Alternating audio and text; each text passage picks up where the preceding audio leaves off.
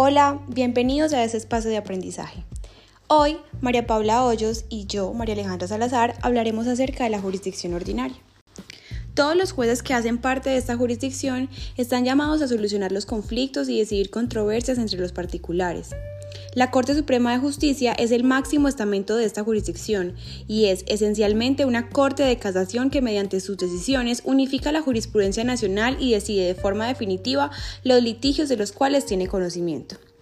Según el artículo 234 de la Constitución Política de Colombia, la Corte Suprema de Justicia es el máximo tribunal de la jurisdicción ordinaria y se compondrá por un número impar de magistrados que determine la ley.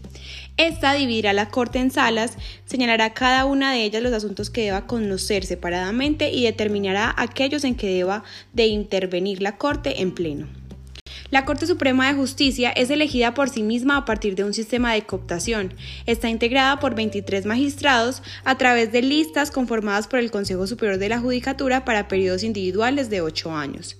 Esta, como máximo tribunal de la jurisdicción ordinaria para el cumplimiento de sus funciones constitucionales, legales y reglamentarias, consta de cinco salas, la sala plena, la sala de gobierno, la sala de casación civil y agraria, la sala de casación laboral y la sala de casación penal. Sus funciones las encontraremos en el artículo 235 de la Constitución Política y son siete. Primero, actuar como tribunal de casación. Segundo, juzgar al presidente de la República o a quien haga sus veces y a los altos funcionarios de que trata el artículo 174 de la Constitución. Tercero, investigar y juzgar a los miembros del Congreso. Cuarto, juzgar previa acusación del fiscal general de la Nación a los ministros del despacho, al procurador general, al defensor del pueblo, a los agentes del Ministerio Público ante la Corte, ante el Consejo de Estado y ante los tribunales, a los directores de los departamentos administrativos, al Contralor General de la República, a los embajadores y jefes de misión diplomática o consular, a los gobernadores, a los magistrados de tribunales y a los generales y almirantes de la fuerza pública. Quinto, conocer de todos los negocios contenciosos de los agentes diplomáticos acreditados ante el gobierno de la nación en los casos previstos por el derecho internacional.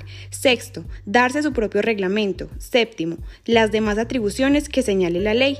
Y por último, hay un parágrafo que dice que cuando los funcionarios antes enumerados hubieren cesado en el ejercicio de su cargo, el fuero solo se mantendrá para las conductas punibles que tengan relación con las funciones desempeñadas.